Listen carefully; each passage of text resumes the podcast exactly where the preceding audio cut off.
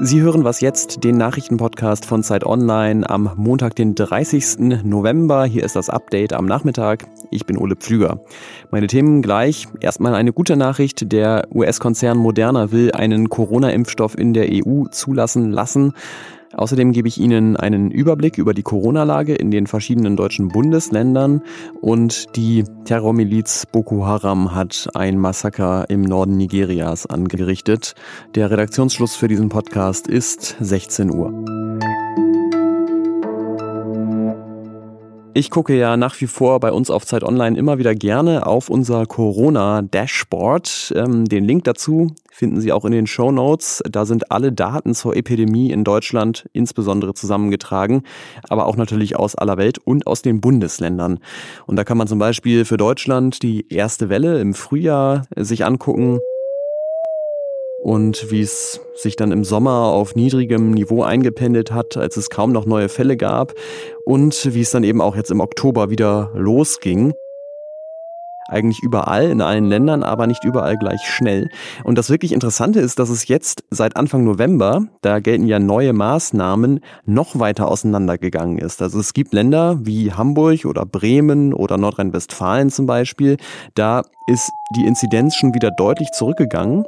Ähm, in vielen Ländern, zum Beispiel in Bayern, ist es zumindest nicht mehr geworden, also hat sich so auf hohem Niveau, zu hohem Niveau eingependelt.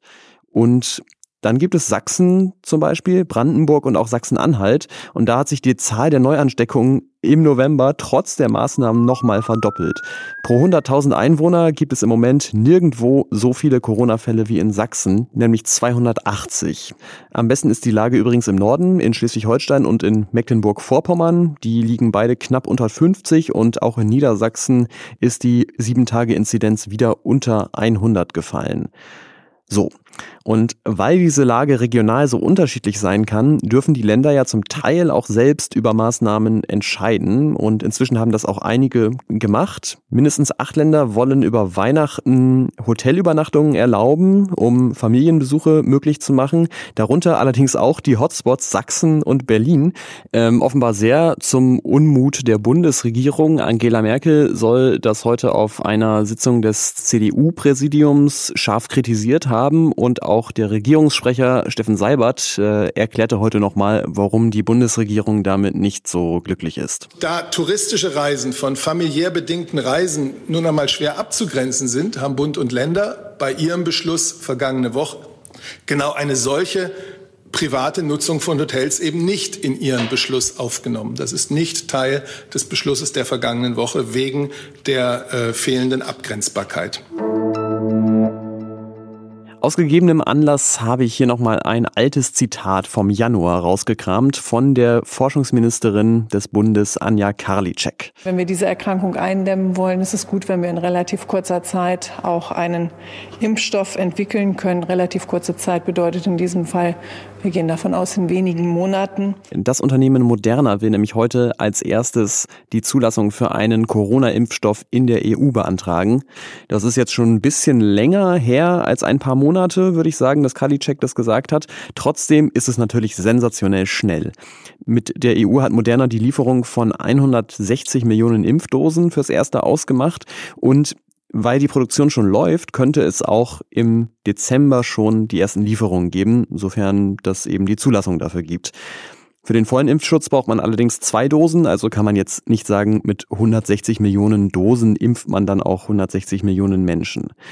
Ich bin übrigens definitiv so ein Kandidat, der sich erstmal hinsetzen muss, wenn er eine Spritze bekommen hat. Trotzdem ist für mich völlig klar, ich lasse mich impfen, sobald das geht. Falls Sie zu den Leuten gehören, denen da nicht so richtig wohl ist bei dieser Vorstellung, dann möchte ich Ihnen ganz dringend unsere Folge morgen früh empfehlen. Da geht es nämlich genau darum, welche Sorgen Sie sich auf keinen Fall machen brauchen und aber auch in welchen Fragen vielleicht noch ein bisschen Klärungsbedarf besteht bei den Impfstoffen. Die islamistische Miliz Boko Haram im Norden von Nigeria terrorisiert seit mehr als zehn Jahren dort schon die Menschen. 35.000 hat sie getötet und schätzungsweise zwei Millionen waren oder sind wegen Boko Haram auf der Flucht. In den letzten Jahren hat es zwar weniger Angriffe auf die Zivilbevölkerung gegeben, aber jetzt berichten die UN von einem brutalen Anschlag auf Bäuerinnen und Bauern während der Ernte. Dabei sollen mindestens 110 Menschen von Boko Haram ermordet worden sein.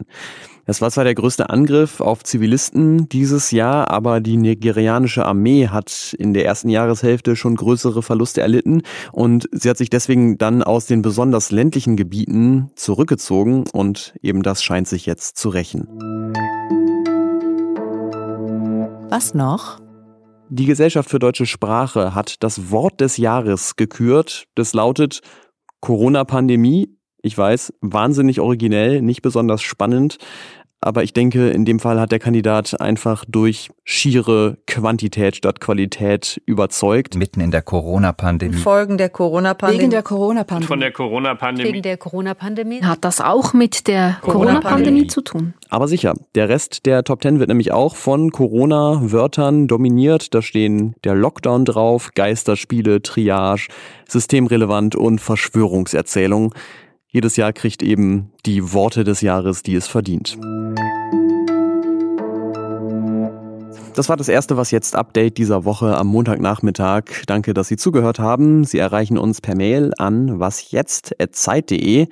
Ich bin Ole Pflüger, sage Tschüss und bleiben Sie gesund. Das war nämlich auf Platz 10 der Wort des Jahresliste. Bis dann.